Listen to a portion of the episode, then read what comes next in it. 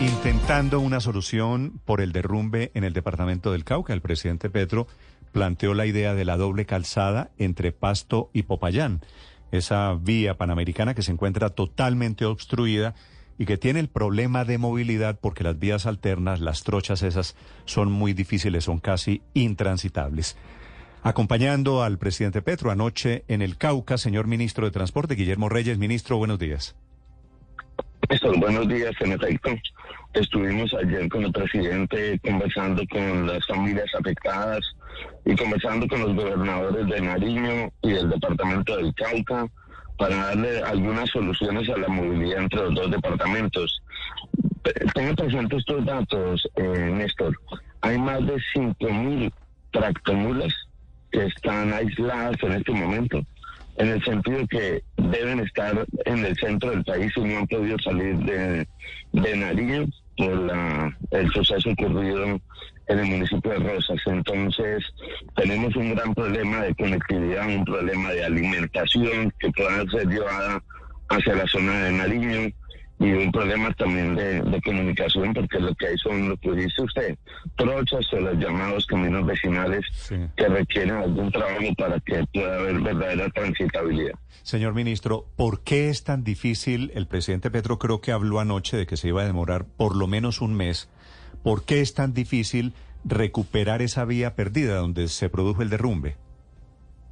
No, es que Néstor, ni siquiera ese pedazo donde está el derrumbe, que son 800, 900 metros, es posible, mi criterio, que no soy ingeniero, pero a simple vista es, es posible recuperarlo. Lo que ha ocurrido es un desastre de una magnitud, la tierra se sigue moviendo, la montaña se sigue cayendo y ahí cualquier inversión que usted llegue a hacer no tiene futuro. Entonces, hay varias opciones que planteaba ayer el director de, del Invías en el sentido de un puente con una vía que salga de la parte de abajo donde no hay afectación por la montaña, la habilitación de dos vías alternas. Las dos alternas tienen el problema que solo permiten el tránsito de vehículos particulares pequeños y la otra sería una solución para poder tener vehículos de carga. Lo demás pues hace muy difícil que una tractomula con 30, 40, 10 toneladas pueda transitar por esas trochas. Ministro, ¿y cuál de las dos es más fácil? ¿O hacer o reparar vías viejas que pueden habilitar, que pueden conectar, o hacer el puente? Néstor, no es posible hacer una exclusión de unas y otras. Ayer quedamos con los gobernadores de recorrer la semana entrante las 12 rutas alternas que ellos plantean como opciones que dicen no sería muy costoso y podrían pasar algunas mulas las que tienen en vías, ya con maquinaria de hoy, eh, permitirían irlas arreglando para que pueda fluir ese tráfico pequeño y en lo que hace carga, pues nosotros tenemos una opción por Ecuador, Néstor. Eh, se usó en el pasado, pero la situación en la frontera con los vehículos o con los transportadores de carga ecuatorianos es muy delicada, amenazado a nuestros transportadores que si pasan no solo el chantaje, lo que piden que hay que pagarles, sino la amenaza de destruir y quemar nuestras tractomulas. Así que esa opción de esa vía por Ecuador por ahora es muy difícil. Yo le solicité al ministro ayer de, del transporte del Ecuador una opción que sea una caravana de cuatro días con militarizada por autoridades del Ecuador y vamos a explorarlo hoy con el presidente de la República. Ministro, ¿y por qué esta hostilidad de los camioneros ecuatorianos? Porque en el pasado, yo le, voy a decir la verdad, en el pasado de parte nuestra, en algún momento también hubo hostilidad de algún sector de transportadores y se ha generado un ambiente complicado. Nosotros hemos tratado de armar un protocolo con ellos. en la desventaja en materia de precios de combustibles, pues nos ha llevado que nos den un, un trato inequitativo. Por eso el presidente ha fijado creo que el 31 de este mes una reunión bilateral con nosotros para revisar estos temas. Pero hay un ambiente de amenazas que ha llegado a todo el país. Creo que ustedes ayer en algunas de las redes que manejan incluían los boletines de los transportadores ecuatorianos amenazando a los pero, Pero, pero, ministro, las amenazas, es decir, ya son de público conocimiento, son amenazas en serio, creíbles? Sí, son muy creíbles y yo se las compartí al ministro de Transporte, quedó de, de ver qué alternativa se puede manejar. Y, el, tema de lo que es combustibles, le planteamos ayer a la ministra de Minas y al presidente que Petrol la posibilidad de establecer unas, unas mangueras, unos, una tubería entre punto y punto distante de cerca de 800 metros para hacer transbordo o pasar la gasolina de un vehículo de los de que transporta gasolina del centro del país hacia Nariño. Entonces, estamos buscando todas las opciones, la, la fluvial, hace, hace algunos minutos recibí la llamada del almirante Tubides de la Armada Nacional, que nos van a habilitar, ya hay un barco en, en Buenaventura que podría llevar alguna carga básica necesaria, alimentos de primera necesidad, y van a desplazar un gran buque desde Cartagena hacia Buenaventura para empezar a traer de esos camiones que están varados en el, en el departamento de Nariño. Así que eso también podría ser muy interesante. Sería la primera vez que hagamos un puente fluvial entre Tumaco y Buenaventura y una gran oportunidad para el movimiento de carga en el Pacífico. ¿Y un puente fluvial que sería cómo, ministro? Un puente en el sentido puente aéreo, ¿recuerde? Ah. Una comunicación entre dos puertos y es más la el, el buque que ahí viene, lleva y trae mercancía y camiones. Sí, ministro, usted se refería a los transportadores de carga pesada, los camioneros que están siendo intimidados, dice usted, por eh, ecuatorianos, pero fíjese, ministro, que también hay denuncias relacionadas con intimidaciones a transportadores de pasajeros, buses intermunicipales, especialmente de Cali, que dicen que son grupos armados. ¿Ustedes tienen información en, en, en el paso, en la vía alterna, ministro, de grupos ilegales que estén intimidando y extorsionando a los transportadores de pasajeros? No, esa, información no la tenemos. Lo que sí se ha dispuesto por el presidente es que en esas vías alternas, donde además aparecen quienes cobraban peajes de esos extorsivos, eh, hagan presencia masiva y no haya ninguna temor y preocupación para quienes circulan por esas trochas o por esas llamadas vías alternas. Sí, ministro, y en el entretanto, es decir, mientras se da esa reunión bilateral entre el presidente Petro y el presidente ecuatoriano, ¿la solución es militarizar las caravanas y empezarían a partir de cuándo? Estoy a la espera esta mañana que me diga mi homólogo ecuatoriano qué alternativa nos plantea. Yo le he dicho que estoy listo a liderar la caravana apenas me diga pero necesitamos tener la garantía de nuestras tractomulas, que tampoco es que estén muy confiadas a que si hay caravana no vayan a ser eh, objeto de agresiones o de quemaduras como lo han amenazado los algunos sectores ecuatorianos. Sí, ministro. Algo, algo la verdad, eh, muy lamentable cuando eso no debería existir en países que somos vecinos y hermanos. Sí, ministro, para volver al tema de Rosas, del derrumbe, ¿Están considerando la idea del puente?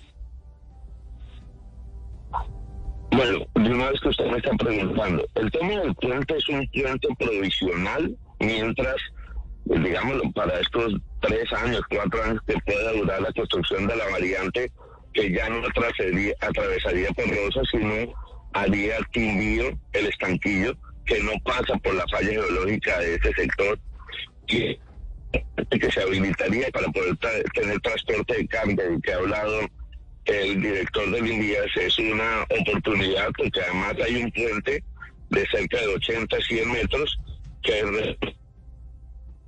los técnicos del INVIAS el presidente nos ha pedido que la próxima semana, hacia el martes, una vez verifiquemos las vías, las condiciones de dónde a dónde iría esta vía alterna nueva, eh, nos facilitaría unir la entrada a la Panamericana. Sí, ministro, pero hacer un puente eh, que no estaba, por supuesto, ni presupuestado ni pensado, se toma mucho tiempo. Mientras se hace el puente, no hay ninguna solución. Esto, este puente de 100 metros, 80 metros, que es el que necesitaríamos para atravesar la parte de la quebrada del, del riachuelo, existe. Es de esos puentes que se arman y se trasladan de un lugar a otro en épocas de emergencia es lo que tiene la unidad de gestión de riesgos y el INVIAS para atender las situaciones de calamidad como la que tenemos ahora. No es construir un puente, sino es habilitar un puente, una estructura metálica por la que pueden pasar vehículos de carga sin problemas. ¿Y, esa habilitación, ministro, cuánto, cuánto podría tardar? tres meses.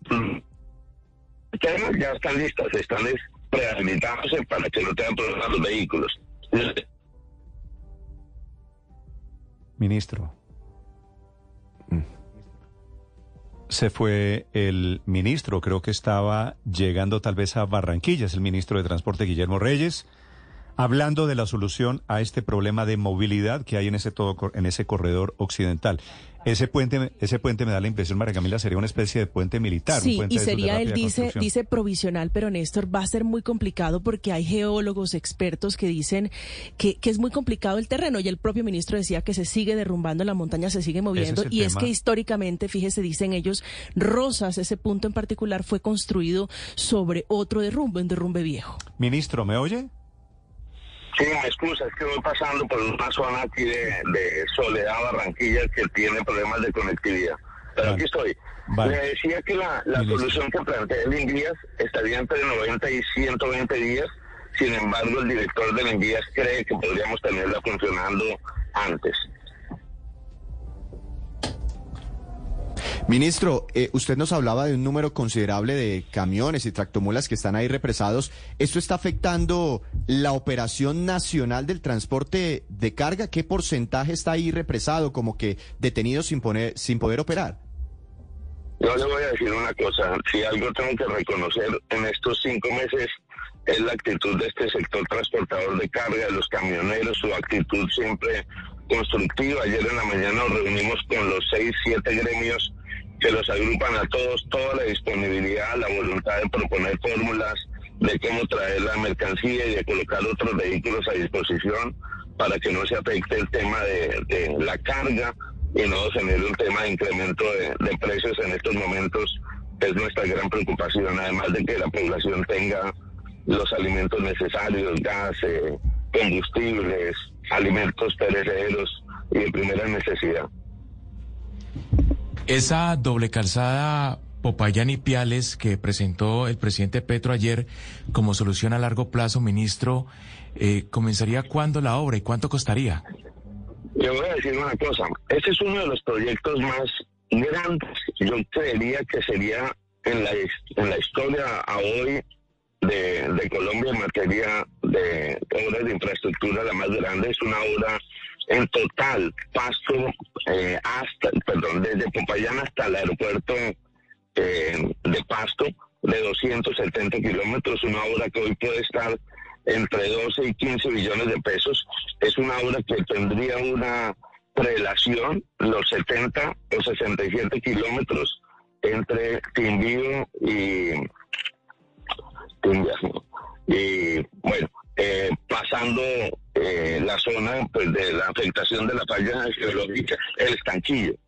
Y, eh, utilizaríamos la ley 1523 de 2012 que nos habilita a procedimientos de emergencia que hacen mucho más rápido todo el proceso de adquisición de predios. Una obra, una obra de 12 o 13 que termina costando mucho más es casi lo mismo que vale la primera línea del metro de Bogotá.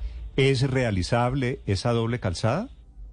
Claro, pero vamos a arrancar por ahora con los 67 kilómetros, que es la prioridad que tenemos de, Estanquillo hasta Quindío. Y es un tema que se hace con eh, vigencia culturas y vamos a utilizar también el tema de la valorización. Sí, pero es decir, este es un proyecto viejo. Yo vengo escuchando hablar de la vía Pasto Popayán desde siempre, ministro, y hay estudios de factibilidad, y hay render, y hay absolutamente de todo. Eh, ¿Aquí hay algo concreto o estamos hablando de otro proyecto más? Eso, eso me gusta mucho su comentario, su pregunta, esto, porque es igual ayer cuando conversábamos con el presidente y la población afectada, todas las familias, y es que la gente ya no cree, la gente dice otra vez, 2012, 2019, el gobierno vino, sacó fotos, no cumplió, eh, otra frustración más. Este, esta variante tiene muchos años, muchas propuestas y priorizaron otros proyectos por encima de este. Nosotros ya es una orden presidencial, es una decisión tomada y ya empezamos con eh, la ANI a estructurar la propuesta que ya, ya existe. Néstor, este es, una, este es un proyecto, las llamadas eh, 5G, que está en segunda fase, ya tiene los estudios y ahora lo que tiene que venir es lo que es la búsqueda de los recursos dentro de lo que es el marco fiscal y también pues empezar a estudiar el tema de los predios y la parte geológica para la construcción, pero pero yo pensaría que esto no es tan a largo plazo, al menos estos 67 kilómetros. Además, hará parte de ese proyecto el presidente de unir a, Colombia con Argentina, pues pasando por Ecuador, Perú, Chile y Argentina. Sí, pero que no vaya a ser esta obra, ministro, de la, de la misma generación del metro elevado entre Buenaventura y Barranquilla, el tren elevado. Pero ¿por qué, Néstor? ¿Por qué lo duda? Si ya este semestre vamos a sacar las propuestas para los que estén interesados con varios de los trayectos del tren. Eso no es algo irrealizable, por el contrario. Este es, este es un gobierno diferente, por eso es el gobierno del cambio. Aquí prometemos y cumplimos, y el presidente jamás... Ministro, ¿la verdad usted cree que es posible un tren elevado de Buenaventura a Barranquilla? No, no, no hablamos por ahora del tren elevado por las dificultades que tiene el trayecto del Chocó, pero sí el tren entre el Pacífico y el Atlántico, eso va a ser realidad.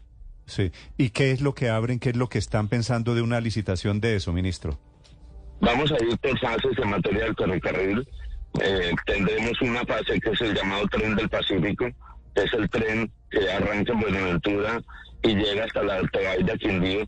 Mire eh, que estos son trayectos que tuvimos en Colombia en el pasado, solamente que los abandonamos. Todo este tema de esas carrileras existen habrá que reparar, habrá que cambiar algunos de los trayectos que están invadidos por algunas fallas geológicas, pero la ANI está trabajando con mucho rigor y las propuestas se van a sacar incluyendo el tren de Bogotá-Belencito y vamos a seguir con el de, eh, el de el de la costa hasta la Dorada. Así que esto van a ser realidad. No, Estamos trabajando muy duro. no, pero es que el anuncio del presidente Petro fue un tren elevado. Ya usted me está diciendo, no, es una recuperación de un tren viejo, que es diferente. Esa vía la Tebaida, eso ya existe, ya hay corredor vial. Eso es otra cosa. Pero hay que rehabilitarlo, hay que cambiar la trocha, pero el tren elevado es un tema que exige estudiar eh, muy, muy intensamente todo el tema del impacto ambiental, el tema de, ah, estoy de, acuerdo de la zona del Pacífico. Ah, pero es lo mismo que yo le estoy diciendo. Ese anuncio del presidente Petro del tren elevado es irrealizable entre Buenaventura y el Atlántico. Es lo que yo le estoy diciendo. Bueno, hay, hay dos empresas que ya presentaron una idea de querer eh, someter una propuesta. Se las voy a mandar, Néstor, para que vea que existen las propuestas. ¿Tren, tren elevado? ¿Tren elevado? Ministro, pasando, atravesando el Chocó un tren elevado, atravesando el tapón del Darién un tren elevado. Bueno, hay quienes los han presentado, pero usted sabe, el tema ambiental no es un tema fácil. Por eso, pero es que hay todos los temas. No, para hablar carreta y para presentar proyectos, ministros, pues sí, podemos hacer el tren elevado entre Buenos Aires y La Guajira. Estamos hablando del realizable, que es el que va por, eh, por tierra. O sea, las dos propuestas son para el tren de tierra. ¿El ferrocarril? Sí, señor. Así es, el ferrocarril. Por eso, pero ese es diferente el ferrocarril al tren elevado, ¿cierto? Es muy diferente. Sí. ¿Y hay propuestas de tren elevado, ministro? Hay dos propuestas de tren elevado, de unos inversionistas de ingleses y una propuesta de unos inversionistas chinos. ¿Y cuánto valdría el tren elevado? han llevado eh, lo que sería el trayecto, cómo lo harían, de dónde vendrían los recursos pero eso para poder tener alguna validez tiene que estructurarse primero desde el lado de la Agencia Nacional de Infraestructura y en eso todavía no estamos. Vale. Eh, ministro, bueno, quiero verlo, ministro. Si llegan a hacer el tren elevado, mis respetos. Todavía no, no. no. lo que vemos en las soluciones que tenemos para la zona afectada de Rosas y con los temas del ferrocarril. Yo por tengo, ahora, yo tengo todas las dudas del mundo, pero si llegan a hacerlo, por supuesto, En campaña el presidente dijo que dejaba las obras contratadas del tren elevado. sí, no, no, no la había por no ferrocarril. pues sí. Eh, señor ministro, una pregunta final, aprovechando que lo tengo en la línea. Tengo entendido que hay acuerdo, le pregunto, ministro, si hay acuerdo para que los transportadores de carga no paguen peajes aumentados, no haya incremento de tarifas de peaje este año. El anuncio lo hicieron ellos, dijeron que usted hacía el anuncio oficial el día de hoy, viernes. ¿Es cierto, ministro? Eh, mire, Néstor, uno no puede decir que los peajes le cobra o no le cobra a un camión o le cobra un bus, si, si le cobra un vehículo. No, hemos hablado, siguiendo la orden presidencial, de que no habría incremento en los peajes eh, ni en los 113 del ANI, ni en los 30 del Invías para 2023. Estamos, eh, eh, para todo el mundo, para que salga de hoy a mañana. Pero ese, del viaje del presidente. ¿Eso quiere decir congelar tarifas de peaje solo para transportadores de carga o para todo el mundo, ministro? No, no, no, para todos los peajes y estamos también en la suspensión del peaje del, del bordo, afectado por la tragedia del Cauca, y también en el peaje de la vía eh, de la Ruta del Sol. Ministro, ministro, es decir, no quiero, no quiero que haya mala interpretación mía. ¿No va a haber aumento en precios de peajes, los peajes de Invías o de la ANI este año? No, no va a haber. Ministro, me está dando una noticia muy grande y muy buena. Muy grande. Los peajes se quedan. Esta es la primera vez en la historia de Colombia que no suben los peajes. Así es, esa es una decisión del presidente. ¿Y, ¿y quién asume ese costo? Ese costo lo va a asumir, eh, lo asumimos desde el punto de vista del presupuesto, en lo que hace al INVIES y en una forma en la que se está trabajando con los concesionarios y con el Ministerio de Hacienda por un pago que se hará a través de la valorización que se va a empezar a cobrar. Ministro, ¿cuántos peajes maneja la ANI? ¿Cuántos envías, me dijo? Actualmente la ANI tiene 113. Hay 20 en camino de las 29 concesiones que avanzan en construcción en Colombia y el Envías maneja 30 peajes. Ahora, aclaro, hay unos peajes departamentales del Vigacia, el de la vía Cibaté, que está a cargo del departamento de Cundinamarca. Ellos aplicaron un incremento. Yo estoy hablando de los peajes nacionales a cargo de nuestro sector. Ahora, ministro, también por aclaración, hay otros peajes que son de concesiones que manejan privados. Esos también ya subieron, eso no es que no vayan a subir, esos ya subieron.